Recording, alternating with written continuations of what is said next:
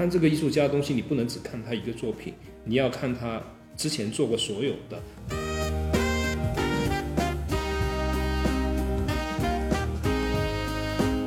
我觉得首先这个场地是有激发起我创作的欲望的。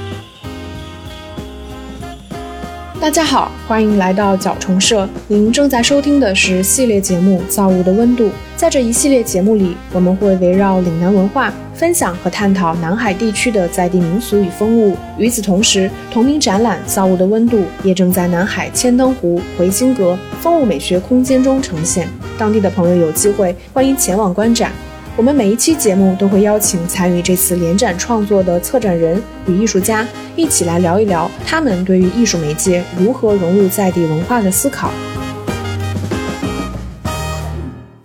那我们本期节目其实非常的开心，感觉就是有很多人在一起录。呃，我们其实是邀请到了负责这次《造物的温度》就南海艺术联展里面所有参与的这个艺术家。然后我们先请就是各位艺术家来跟大家打一个招呼，然后艺术家们可以用使用自己最熟悉的语言，好嗎？Hello，大家好，我係呢次誒、呃、展覽嘅策展人同埋參與藝術家譚景聰，大家好。大家好，我係負責香雲紗板塊嘅藝術家羅耀南。大家好，我是負責博赫斯的藝術家 Set。大家好，呃，我是負責這次展覽。的越剧服饰的一个板块的艺术家馮曉峰，好，欢迎大家。嗯，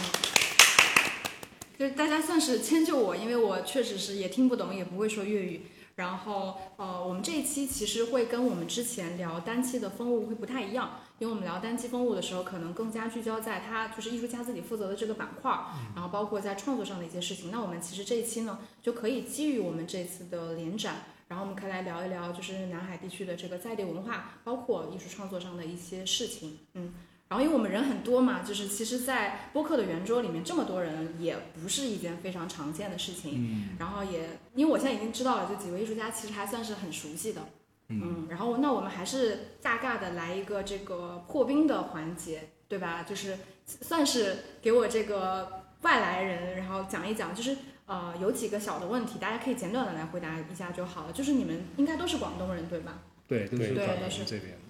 那你们作为广东人，你们有感受到，比如说来自其他地区人的刻板印象是什么？就是唯一一个你自己感受过的。什么都吃。对，什么都吃。还吃福建的。难道不是什么都吃吗？没有没有，我们没有。对，分地区嘛。嗯。啊，吃不同地区的人，比如比如说像摇篮这边就。會吃，对吧？顺德，对吧？顺德人，對，順德人。所以顺德是会吃还是什么都吃？会吃也，然后菜也很好吃，然后对啊，你看问一下杨澜，他当地人肯定会更，我们都是听说的嘛，但是我们吃过，可能都是在顺德之外吃的比较多的顺德菜。嗯。但为什麼？對吧？顺德这么有名，你可能就是他吃的东西会很讲究吧？对，很讲究，很精致。的那个精度都精确到，精确到秒数的。比如说蒸一这么厉害啊！你过了一秒两秒就不好吃了。嗯，那还是因为这边的食材它是非常新鲜、非常丰富的，对吧？對，它讲求新鲜度吧。嗯。然后它食文化的一个很根基的就是。就是每一个家庭的都非常注重吃这一块，很懂得吃，嗯、很懂得吃。因为比有个说法就是说，吃在广州，然后师承凤厨，嗯，就是等于说，就是好吃虽然在在广州这种区域，但是他的师傅是顺德顺德的师傅，然后去那边学的艺，嗯、学的这种厨艺，然后去到广州这边做吃的，好高的评价。哦，就是这个就是顺德厉害的地方。嗯、那还有什么其他的吗？可以在那種。廣泛电视台上面会看到对粤语的一个段子的这种雷猴，他们说粤语就是像是国国国家國國，各个国家有各个国家的国歌，就是类似会把这个可能会进到一些小品啊啊那种那种。入實驗室緊緊急掣，然后会模仿广东人，就是那种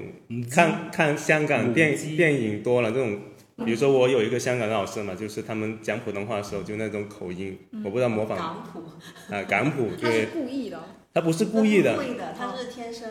戲戲就是海海啊，就是他会讲真的讲成戲，我那个我切该，我那个切该我我虽然系香港人，就是但但我 这一段我模仿的不准，但是就是那我已经在内地教了很多年书，大概还是会把这个啊，我是，但是那我会讲成就我系我系，对吧？就会好像你会看到很多那种就是小品，然后那种对嗯大家广东人的一个理解、刻板印象，就是他们把粤语的跟普通话结合的，大概就是这种感觉。嗯所以你会啊，在一些影视作品，包括晚会上面会看到，对吧？一些节目，嗯，大概是这样。对，因为这个粤语的音调其实是很多的，七个还是九个，反正是很多的那个音调。因为普通话只有四个嘛，嗯，所以就是我们听完全听不懂的时候，你其实听的就是那个音调，很多听的就是那个音调 flow，在对吧？然后就是会感觉，嗯。那下一个问题就是，你们有自己觉得特别好好笑，或者是觉得特别有意思，或者是自己的口头禅，有这样的话吗？不能播的这个，男 生不能播，可能要自己猜就可以了。那这个 你看景聪有，景聪可能会有，没有吧？我不知道。你不知道，可能是我把大大家的的那个思路打断了，对不对？有没有？可能需要情境吧，就是对对对，自己可能也不一定知道自己的口头禅是什么。对。嗯，那你们有觉得特别有意思？你今天不是我看了一个那个古诗，啊，叽叽对，大家要念一下吗？来，貴基直你用普通话念。知知知子知知知知知知知子子知知知知子。让你念一下。记鸡记，吉鸡，鸡鸡，好吧。我念吧好，那我们要先用粤语念念一下。来，刚刚没有说粤语的阿星，雞雞直雜雞，雞即雜雞，雜雞雞即雞即雜。很好啊，很流利啊。对他练得很流利。乱念的，就是他的语音跟语调都比较丰富一点，所以就是粤语跟就是普通话，它的一个，它就会好像把这个音相对稍稍错开一点点，而且这个本身它是一个古古诗，就有可能他那个写的情境也有可能是，嗯，就那种粤语的这种就古话吧。对粤语比较古老一点，就是很多人用呃唐诗宋词用粤语呃来念的话会更加押韵。嗯因为我听说的就是，因为我本科是学中文的，然后那个时候我们听说的就是，应该是在具体时间段我忘了，可能就是定就是全中国的这个官方语言的时候，曾经粤语是有一度是备选的，因为粤语使用的范围、人口数量是很多的嘛，对吧？然后我们现在想想，还好没有，听说好像差两票，对，反正还就好还是差多少票没通过。因为对于北方人来说，真的语言差别太大了，嗯学学习起来其实还是挺有难度的。嗯那我们下一个问题就是，你们如果有一段时间，比如说外出工作，然后没有回到家的话，就是特别想念的家乡的食物是什么？只能说一个八七街白切鸡，啊，就是我们广东或者是我们湛江嘛，因为我们粤西的，就是这个很很出名的一道菜，就白切鸡，我在上海也吃过白切鸡，是不一样的吗？应该就是那个呃煮过之后再用冷水把它冷却下来的那种。是的，嗯是的，就白切鸡，因为那个是做法是最简单，但是又很考究火候，就就那个鸡肉本身的那个鲜味。嗯，那其他？我会想念点心吧，就是早茶喝的那种，嗯。因为那种气氛跟氛围，你要回到这边才会比较的浓厚一点。嗯就是一大早去茶楼里面点点心，然后叫几个好朋友一起来聚一聚的。嗯，下次叫我们。好，一定明天。其实这个这个我都有体会，因为我有在香港有喝过早茶，我就觉得那个氛围很好，因为它其实是我反正看到早茶这个，其实有很多年纪大比较大的人，他可能会花很多的时间在那里看报纸啊。其实喝早茶的时间也很长嘛，但其实这个城市节奏也是很快的。然后我在上海也吃过一次早茶，完全不是那么回事儿。就是在上海的早茶，它其实已经算是你吃的一顿午餐了，它其实没有那么休闲的氛围。嗯嗯，所以感觉这个文化换了一个地方，虽然还是那些东西，但其实就已经没有那个味道了。那阿星呢？嗯，如果是我的话，我会选择炭烧生蚝，炭烧生蚝，哇，这个地道的，地道因为呃，因为在湛江的话，它烧烤还是会有一定的怀念，就是晚上的时候跟朋友出去吃烧烤啊，它就是生蚝，它算是一个湛江比较出名的特色之一吧。就是如果要按家乡的食物来说的话，对，因为白切鸡已经被景冲说掉了。可能也是很怀念。那我是可以补充一下，就是如果就是很久在外面回家，那肯定是就是我想的，就是肯定就是家里面做的，就是自然捕捞，就是不是养殖的，比如说海鲜啊，比如鱼啊、虾啊，啊包括刚才景生说的白切鸡，白切鸡要走地的啊，不能是饲料养的嗯，啊，就是是圈养的对对对，就是要散养的那种鸡。对，就是要新鲜的，然后自然捕捞的，就出海捕捞，上岸就买回来的那种，嗯，就是这种。啊，就是比较粗暴的烹饪。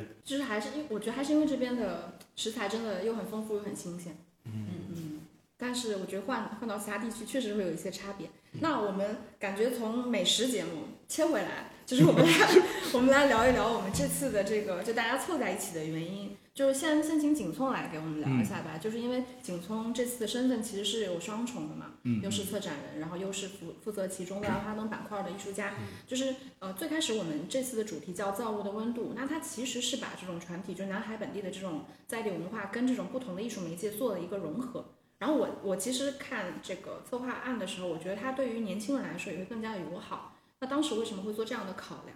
嗯，其实因为传统风物呢，其实在大家的印象里面都会相对来说会比较古色古香。嗯，那其实其实作为年轻一代人，大家可能会相对来说会觉得会比较拒绝。但是在这里面的时候，我们其实在提这个策划案的时候，我们就希望会邀请到不同的青年艺术家，他去参与其中，而且就是我们首先选了呃相对应的一个风物，通过这个风物，然后再匹配到跟这个风物接近的艺术家来去选择。就打个比方，比方说我们做这个佛赫斯，其实佛赫斯这个我我们就一开始从从我就会想到，其实在我们广东就是作为一个街头文化或者涂鸦文化非常出名的一个艺术家，就是阿塞。嗯他其实是经常会到国外参加各种大型的活动，而且他的风格是非常阿星明显的。现在此刻一脸表情，就是不要 Q 我。嗯，对，然后其实其实那时候我在就是选择艺术家的时候，我们会有这样一个前提嘛。嗯，他而且他自己本身也是在通过绘画，呃，他的绘画的那种主题也是关，就是跟动物是相关的，所以他是如果让他来去参与在这个佛克斯这个的话，他会既可以按照他自己创作的一个方向，而且去走，而且他的整个风格是非常具备我们中国的风格，嗯。因为通过水墨啊这种喷漆造染的那种效果来去实现的，所以我们就就希望从福尔设计邀请了啊、阿星他参与，然后到香云纱这一块，香云纱这一块它相对来说会呃会一个比较女性一点点的呃整个感觉，而且它就是跟本地的这个东西它是非常相关的，然后这时候我我就会优先在我身边的一些。就是艺术家资源里面，我会优先推荐推荐就是摇篮这一块，因为摇篮他自己关注的更多东西，他具有海外回来的背景，而且他也是佛山本地人，嗯，而且同时他很熟悉自己家乡的这一个风物的这个特色，而且他自己的那种绘画风格或者是创作风格，他也是很关注这一块的。香云纱这个其实也是非常契合的，嗯。所以我们就选择跟就是推荐摇篮，然后到越剧，越剧这块其实就是因为它涉及到声音，因为我知道呃小峰呢他自己做的一些艺术创作，呃很多的作品是跟声音有关的。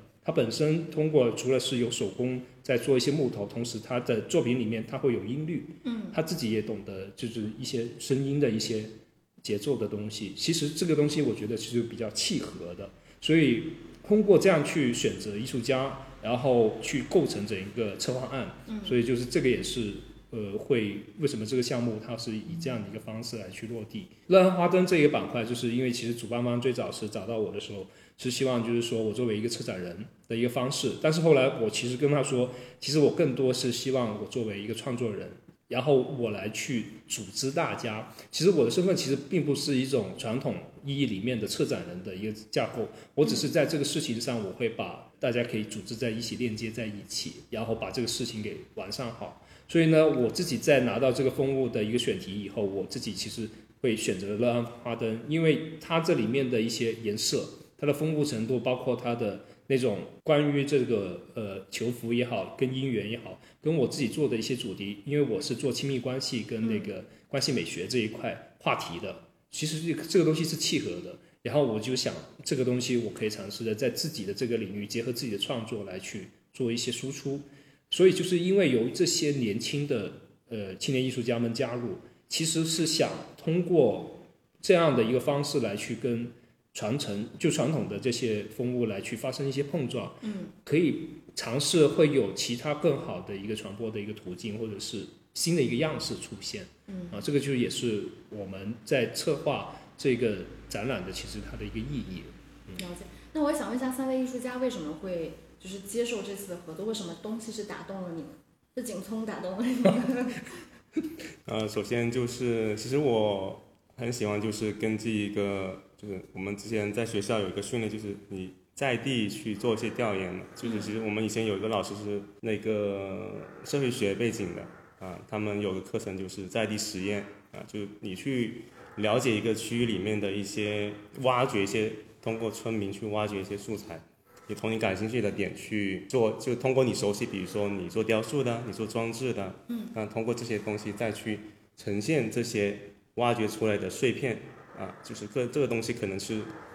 它是隐藏起来的，你挖掘出来的话，有过前期这种训练嘛？其实这种类型的一个通过一个所谓的风物或者一个当地你陌生的一个一个文化或者就是一个区域里面的东西，你去挖掘了，你再去做的话，我觉得也是一种创作方式的啊，我比较喜欢的一个方式吧。嗯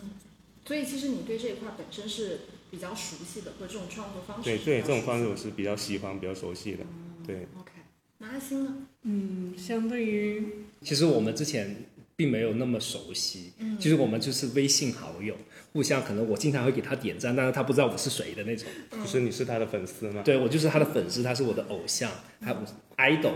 我说哇好厉害呀、啊！不好意思，每次每次，就是相对于小峰，他说他非常熟悉这一个题材来说，就是这种创作方式，其实我是对这一次这种展览是比较陌生的。嗯因为我觉得为什么会接受这一个展览的，就是景冲的邀请呢？嗯一是我觉得首先那个展览的场地很酷，因为它是在一个很古色古香的那一种塔上面去进行的，然后每个艺术家他负责一层。我觉得首先这个场地是有激发起我创作的欲望的，然后第二个是因为醒狮这一个题材本来跟我平时画动物的主题其实也非常契合，嗯。我就觉得其实因为这一次也是需要说落地去做一个类似于装置型的艺术嘛，那它其实不同于我平时在墙上画的那种比较二维的这种载体，所以我这次我也想挑战一下自己，就是看一下怎么样去把自己的作品做得更加立体，或者是说有一些别的可能性。超好说的，真的吗？对不起，是有掌声。处处有掌声。来，姚兰呢？我也是蛮喜欢呃接受挑战的。之前除了创作之外，也有做过啊、策展，嗯然后策展我每一次展览的那个空间都很不很不一样，呃，有半开放的，也有在美术馆的，也有在一些商业空间里面的。嗯，那这次有点不一样的就在魁星阁，对怎么说，对，魁星阁。格。那这个改造加展览的这个形式，我觉得还蛮新颖的。嗯然后加上香玉沙这个主题啊、我感觉这次好像能够给予这个符号个人的一些很多东西在里面。嗯。啊、加上是整个团队啊都是蛮年轻的一个视角，把这种传统东西反馈出来、呈现出来这个视角，所以这个这个这个大的框架下面，我就觉得整个项目还蛮新颖的，嗯。自己没有做过。然后再加上一些对于传统文化在地风土的一些采集的这个过程，是可以更在地性，因为我原来的创作的在地性不是那么的强，然后这通过这个项目就可以在这方面挖掘一下自己创作的这方面的可能性。嗯嗯，就是几位是这是第一次合作吗？就是之前嗯大家有合作过吗？因为之前我我跟小峰跟姚兰也参与过另一个展览，啊，当然这是我们四个是第一次以呃就是这个方式来去进行一次展览。那我们确定要做这次的展览之后，你们几位有见过吗？也就采风的时候，我们会经常会一起，哦就是我们每因为我们会每一基本上我们都出现了，嗯都去了不同的像福克斯啊、摇篮啊、花灯啊，还有香云纱啊这些。哦，越剧越剧那个是比较可能因为时间的问题，后后来就只有我们小红去了，嗯，啊，去了解了这一个每个风物它的一个情况是怎么样的，嗯所以在那时候大家都会经常性会聚在一起，而且也会探讨很多就是基于这个 情况出现的很多一些问题，就当下的我们面临的传统这个东西面临的一个问题，我们在走访这些手艺人、走显这些文化以后，我们自己会发发现的一些问题，我们都拿出来会一些讨论吧。嗯所以你们在创作的过程中，有对其他人的创作感觉很好奇的部分，或觉得特别有趣的部分吗？因为我们可能就是一开始的时候，我们会就是会去不同的地方去观，就是看别人的工作室。因为最早的时候，呃，是先去了阿阿星的那个工作室，因为因为涂鸦板块来说，对于呃另外两两位艺术家来说，他这个是一个比较新颖的一个事情，嗯，所以呢，就是我们都会去阿星他那里去看他的工作状态，了解他的作品。啊，然后这一次我们现在这个录的地方，我们就来到摇篮的嗯工作室，然后了解他的一个工作状态，嗯。然后他的一个情况吧，嗯，就是会我们以这样去不同艺术家的工作室的方式来去相互之间可以了解到彼此的工作方式，其实这种也是一种借鉴跟学习。本节目由角虫社和耳光联合制作，欢迎大家在我们的节目下和我们互动交流。对，会有感兴趣会？觉把比如说今天我来到那个摇篮工作室嘛，那我就啊很好奇问他这个作品的由由来嘛，对吧？然后我就觉得很轻松嘛，啊他自己也说啊对，这个是我做过最轻轻松最最即他说是一个即兴的一个作品啊，即兴的作品其实因为我也做过，我会觉得虽然时间很短啊，那一一念之间的一个想法突然就停止了，然后这作品就完成了啊，你会觉得跟你之前的一种很累的或者就是。时间长度比较长的，可能会有一点点的区别，就有种节奏的不同吧。我觉得就去艺术家工作室最好玩的就是看他们的作品，就嗯会就会，然后我喜欢问一些问题，就我针对喜欢的作品，我就问一些问题嘛。那那他就会讲这个作品的故事，那我觉得哎，好像跟我想的也差不多。就是我对这个我觉得很轻松嘛。那他说是一个即兴的作品啊，因为我在我做作品的一个时间里面，因为我也做过即兴的作品，就是就是很轻松，很很快乐，很舒服，又很开心，就就能够看到别人哎也有这种状态的时候，对我来说，可能我对我来说，我觉得就是首先我看到这东西可能有一种共鸣在里面嘛，但是我就会好奇问他这个事情。嗯，顺便把它给买了。嗯哎，我我因为听众其实看不到这幅画它的样式，然后我给大家简单描述一下，就是请请请姚兰不要生气，就是我看到的其实是一幅 红色的，就是完全是红色的画，然后中间是有一条裂缝，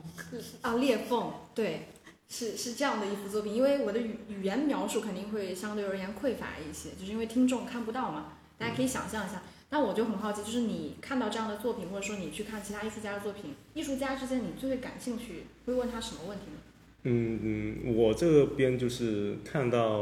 我好奇的作品，我就会问他这个作品创作的一个点啊，或者他的一个想法是什么。因为我刚才说到，就是有时候人做作品会很累嘛，就是你因为我做装置、做雕塑的，因为那个时间性会比较长，然后做的东西就会很累，你要焊接啊，你要打磨它，你要搬它很重啊，那，就是我也做过那种轻松的，就是可能就半天或者一个小时，可能几分钟想一个东西，突然哎，刚好材料在这里就做出来了。那我看到这个东西的时候，我可能就想到那个轻松的一个一个一个自己的一个状态，那我就好奇这个作品他是怎么想的，然后他就表达给我，哎，我听了好像也是跟我想的那种，嗯，就是他那种状态状态，当时的当下的一个东西，我觉得我们是好像有共同的地方啊，嗯，就当然不是作品的一个一个形态，就是这种状态吧，就做作品那种状态，啊，其实我是很喜欢比较轻松的啊，这种这种即兴的作品我也很喜欢，啊，因为它真的是有时候就是这个瞬间就是就是不是你传统做作品那种那种样子，就会很累，容易打动到人。就很轻盈的一种状态。阿星呢？有对别人的作品好奇过吗？有啊，就像因为我做街头艺术这一块嘛，其实视觉语言会比较强烈一些，就是你在街上看到一些壁画，所以一般来说，它的作画的内容或者是它背后想表达的东西，其实也是比较容易，你也能猜到他想表达什么嘛。但是其实这一次展览的另外两位艺术家，我觉得就是他们的领域对我来而言来说是陌生的，就是他们会怎么样去推导一件作品的背后的含义，以及他们想是想怎么表达的。其实我自己是好奇这种类型的部分的，所以可能在这个话题结束之后，我也有几个问题想问他们的。那你现在就可以问呀他们 那你们现在可以问就，是就是呃，就像前几天我去看了一个展览嘛，大地艺术节，然后它里面有一些装置艺术，然后我就看到有一个，其中有一个是一个池子，然后里面装满了水，然后有一些灯打上去，它在那里动。然后我当时有一个有一个疑惑点是，其实像这种类型的装置作品，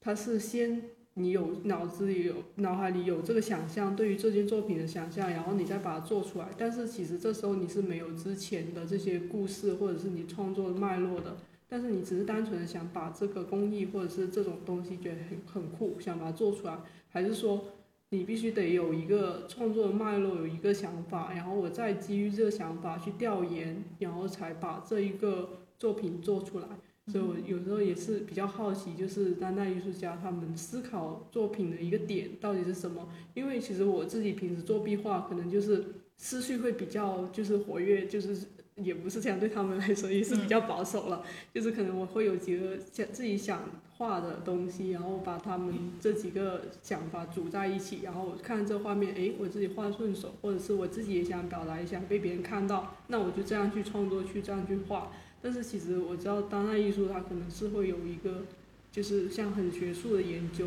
就很深刻探讨。当代艺术，嗯，其实我觉得也不一定吧。你刚才说的两个点，就是它到底是一个想法的实现，还是说有研究？我觉得两两方面都要有。比如说你刚才说的那个，应该是朱哲琴的声音加视觉作品吧，就是有一个太阳，然后转到月亮那个，是吧？对，应该那个我觉得是两个都有的。我我不是我不了解艺术家本人，但是我知道这个艺术家是一直在做这种类型的装置的，就是声音方面的。那他肯定在声音这块领域是研究了蛮多年的，他已经是比较年长一点的艺术艺术家嘛，那肯定这个研究是一直有的，这条线是没有断的。他为什么要做一个互动型，或者是呃有很多个元素的在一起的这种东西呢？其实跟你的创作方法，其实我觉得还蛮像的，就是他很想要把太阳跟月亮转换的这个东西呈现出来，然后加上他的声音元素，然后还有一个互动水出来的。那这这几个意象肯定在他脑海里面出现了很多遍，跟你的那个状态其实我觉得很像的，是比较跳跃的。那在落地过程当中，那肯定要把所有的东西都要规划好，怎么去做才好看，呃，才才能够成型出来啊，等等。这个过程当然是我想象的了，呃，可能我也不能代表他，但是我觉得这个过程，我觉得很多做艺术虽然形态不一样，你做涂鸦的，然后呃，景聪跟小峰也是不一样形式的。我觉得很多东西方法上面虽然有差异，但是很多东西都是通的。嗯，我认为。听小峰小峰说，嗯，我刚才觉得杨澜说的挺好，就是其实朱哲琴，我之前对他的作品我也有一点了解，因为我自己论文也是写关于声音研究这一块嘛，就是当然啊，就是像姚呢，他会讲的比较系统，那我就是针对刚才说，就是最后你所有的想法，其实你要在这个区域，为什么在南海的一个池塘里面，那如果是放在上海黄浦江里面呢，对吧？那肯定也要根据它不同的一个场域。那艺术家还有可能就是我们讨比较现实，就是就是南海当地就他们的一个应该是会给经费费预算对吧？经费的，当然这个都是所有东西也是这也要考量的嘛，就是包括就是你的你你的一个场域啊，因为之前我看到他做一个展览是在一个室内的，然后就有比如说有像那种表演一样啊，就是很神秘啊，包括里面营造的啊，包括有声音啊，有可能像舞者在跳舞啊，有表演啊，在打那个水啊啊等等。它其实我觉得就是一个综合艺术吧，就是一个呈现。然后就是我觉得像看这种作品啊，我我们不能说当不当代艺术啊，我觉得艺术家只是说他用声音是他比较擅长的一个东西去，就像你做涂鸦嘛。对吧？刚才杨澜也说你们状态很像，其实他们擅长的武器就是传递出来的，比如让我们看见的，让我们听见的啊，或者综合起来的，又看又听的那种，其实就是他熟悉的一个方式了。结合他最后的一个思考嘛，那可以是哲学上面的啊啊，他自己的由内到外散发出来的东西，通过他熟悉的一个手段，比如说我做雕塑的，那我就最后通过一个雕塑的东西啊表达，比如说我关于生跟死的。那他关于生跟死的，他可能通过绘画，对吧？如果说你有一个这样的一个一个一个项目啊，就是比如像这种大艺术的话，那肯定这个空间你得考量，对吧？你刚才也说你在魁星阁上面塔里面做这个东西啊，或者你在南方我们比较熟悉的一个祠堂里面呢，让你在祠堂里面做一个空间去做一个创作，那肯定表达方式是就是你熟悉的东西，但是这不不不不绝对，就是说我们可能我们不不熟悉，我们可以通过。外力去解决，对吧？比如说你里面做的互动的，啊，机械的啊，比如说编程的等等，这如果涉及到，你就找别人去帮你解决。但是就是艺术家可能你看到他的结果，就是他可能是他最擅长的一个表达手法，就是他的艺术形态，就是他你长期看到这个人，就是一路下来的，他可能一直在做声音的话，他这个里面的作品他可能就会有声音，啊，可能也还有其他，但是这个就是艺术家的一个。风格或者特点的一个呈现。我突然又想有有问题，好，就是就比如说他是用声音比较擅长的一个艺术家，那声音可以说作为是他的特点之一。那如果其中的思想是否也会作为考量的一个要求之一呢？就是他所传递出来的主题是否一定要就是跟他之前的研究是环环相扣的，还是说可以是跳脱的？呃，我觉得这个不一定吧，因为每个艺术家的经历不一样。比如说某个艺术家，他这个阶段啊，他一直在思考一个问题。当然有有那种从头到尾就是一个脉络、一个系列，他一直在做东西。你会看到他十年前跟他十年后做的东西很相似，就是当他的一个形体啊，他可能有更加精细了或者怎么样。但是还有一种就是可能有些艺术家他是一个阶段的，就是比如说他。这个状态，他这个当下可能他碰到一个什么事情，就是他可能想表达这个事情对他的一个影响刺激，或者就是这个东西带给他的一个，他喜欢思考，他他会根据这个东西，然后再去想到一个东西，然后再用他送上场的一个一个表达形态，就是艺术形态去呈现出来。我可能大概就是说这种类型，当然还有其他的，他们可以表达。他其实。其实，在当代艺术里面，因为你刚刚说的那个点，其实我知道，我突然间就知道，其实因为有，因为我们在创作形式上面有有些地方是有交集的，但是我就会有些时候就是会了接触更加多的这种当代艺术家，他其实会发现当代艺术家他们其实关注的一个点是很细的，就很细的，比方说，其实刚刚说那个朱老师的这个作品的时候，你看到就有月亮，有有有太阳，那其实有可能他关注的有可能是一种玄学。或者是关注的，他其实有这个文化作为背景，他是关注了这个领域的东西。你看到他的表现形式是可以很多样，可能是声音，可能是通过这个东西去震动这波纹，这只是构成元素。但是他是会关注一个领域的，包括刚刚呃那个小峰他也介绍，他之前有做另一个作品，他要通过舞者的表演来去做，可能剧场的那种形式有可能也会符合他去想营造的这种神秘感。可能就是这个，可能它就是一个很窄的领域。你看这个艺术家的东西，你不能只看他一个作品，你要看他之前做过所有的，他形成了这个东西，他会你会发现他的共性，可能他是关注一个领域的东西。所谓刚刚你说到是研究，他研究其实不是研究这个区域或者研究这个作品怎么呈现，他是可能是研究一个文化领域的东西。他对这个东西他有很比较深的了解以后。总就是这种知识的积累以后，他通过作品这个东西做输出而已。作品它可以各种方式，但是有可能通过戏剧也好，通过什么，但是它表现的出就是在这个文化里面他感知到的那种感觉，他通过这个东西来传达。把它影射给你，影射给我们大众。嗯，就是这个，其实是很多艺术家，特别是越成熟的艺术家的话，你去看到他的那种呃输出语言是更精简的，而且你看到他的点是很很细的，很就很细到就是你知道哦，这个人在做的是这个领域里面的这个事情。打个比方啊，就你关注生命啊，这个生命与与与这个现在当下我们发生的一个话题，其实你的所有的作品，可能一个阶段时期的作品都可能是反映这个话题啊，但所有的可能是，但是你只不过是有些是装置，有些是绘画，但是你能这些东西你能都能串在一起哦，他在说一个生命的话题，可能是这样的。感觉这个跟电影也很像，哦，其实真的跟电影很像。你比如说，呃，日本有个导演叫市之愈合，嗯，然后他的作品其实都非常好看，你感觉他的作品都是在拍家庭关系，对吧？日本的家庭关系，但是他早期的家早期的作品其实都是在拍一个完整的家庭结构，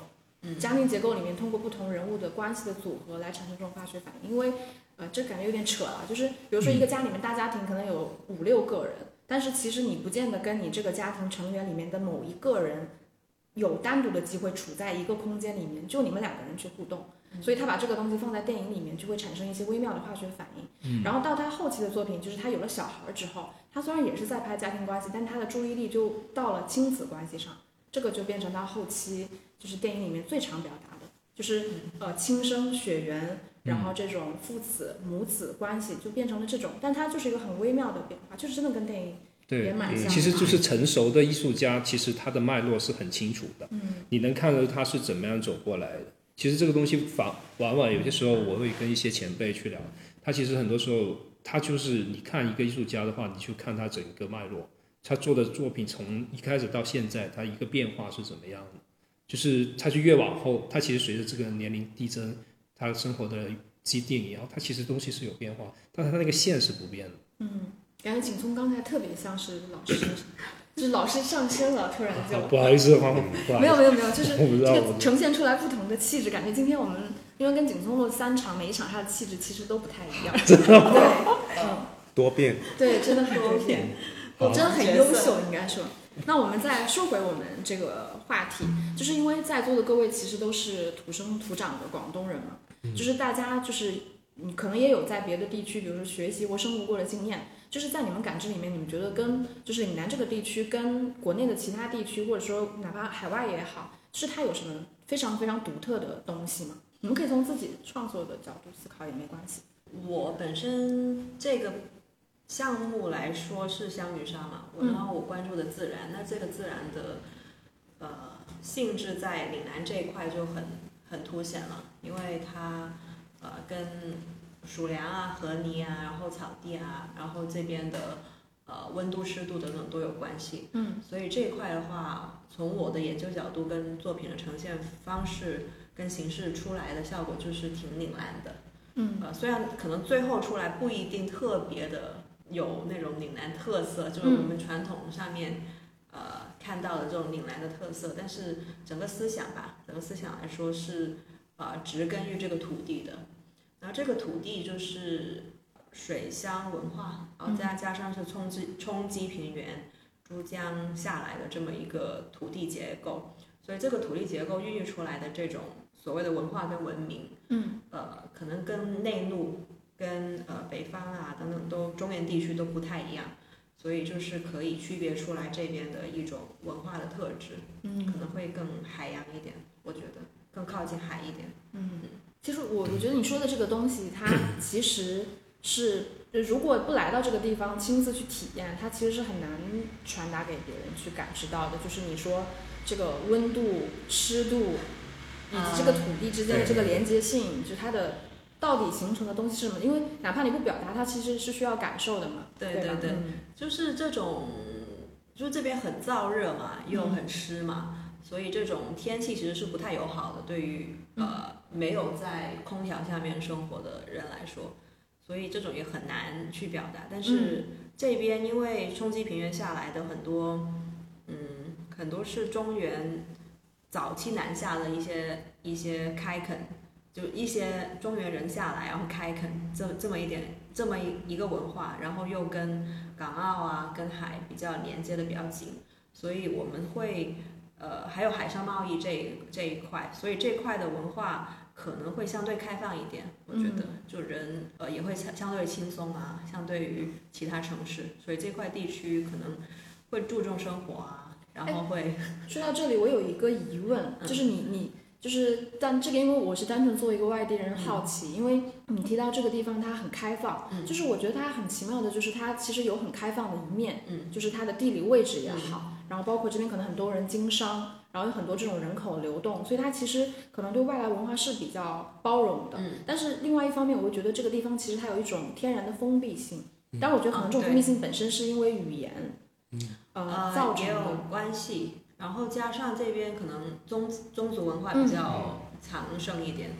它保留了很多